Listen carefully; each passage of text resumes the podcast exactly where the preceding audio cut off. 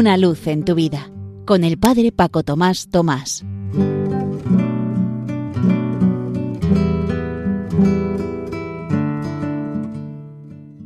Queridos amigos de Radio María, os saludo muy cordialmente desde la parroquia San José en Las Matas, cerca de Madrid. Hoy, 14 de septiembre, es el día de la exaltación de la Santa Cruz, día en el que se conmemora que Santa Elena, madre del emperador Constantino, encontró la cruz de Cristo allá por el siglo IV. Nosotros nos encontramos con nuestra cruz cada día y es importante no descubrir solo los dos maderos, sino que en ella viene también el crucificado, de tal manera que sirva para tener un encuentro de experiencia con Dios. El Papa Francisco dice que el estilo cristiano sin cruz no es cristiano, y si la cruz es una cruz sin Jesús, no es cristiana. El estilo cristiano toma la cruz con Jesús y va adelante, no sin cruz, no sin Jesús. En el centro Mariápolis de las Matas hay un crucifijo elaborado por el centro Ave de Lopiano, cerca de Florencia, en el cual se expresa plenamente el misterio pascual. No solo la muerte de Jesús, sino la resurrección de Jesús. Precisamente en este sentido, que no basta la cruz, sino que es necesario encontrarse con el crucificado, que es la experiencia que se hace de donde elaboran esos crucifijos.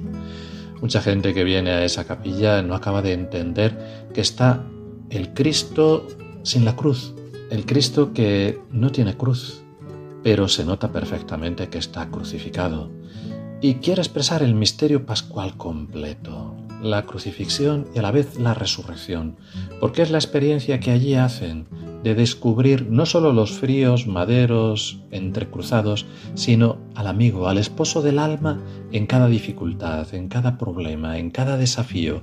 Y lo que se trata es de tener una relación con él, relación de amor concreto, como él en la cruz, que no simplemente gritó, Dios mío, Dios mío, ¿por qué me has abandonado? sino que fue más allá de ese grito y continuó amando al Padre a tus manos encomiendo mi espíritu, y continuó amando a todos, a la Virgen María, al buen ladrón, incluso a los que le crucificaban.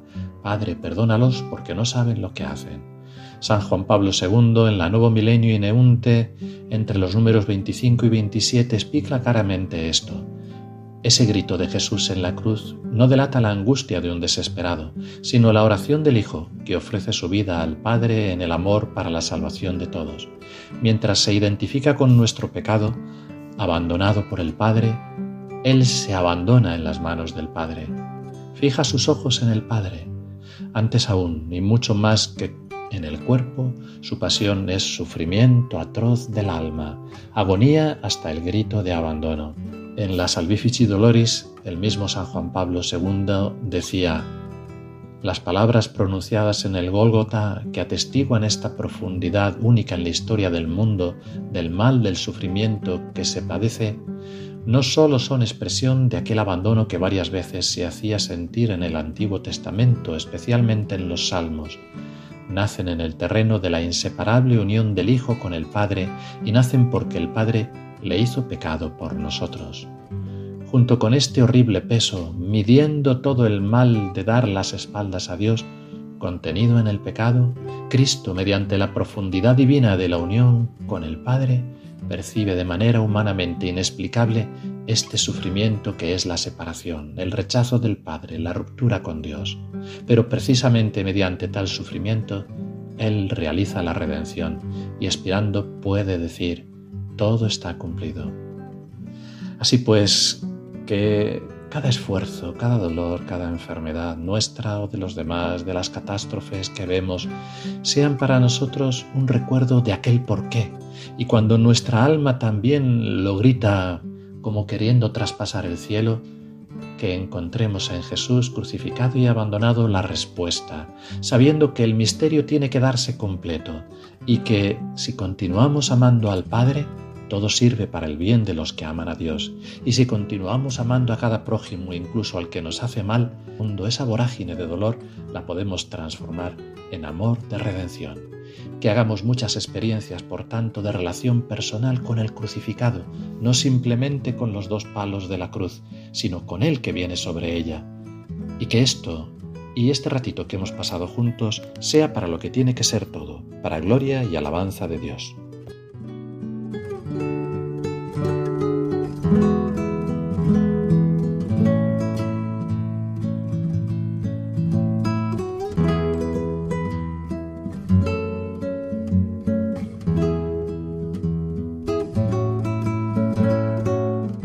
Una luz en tu vida con el Padre Paco Tomás Tomás.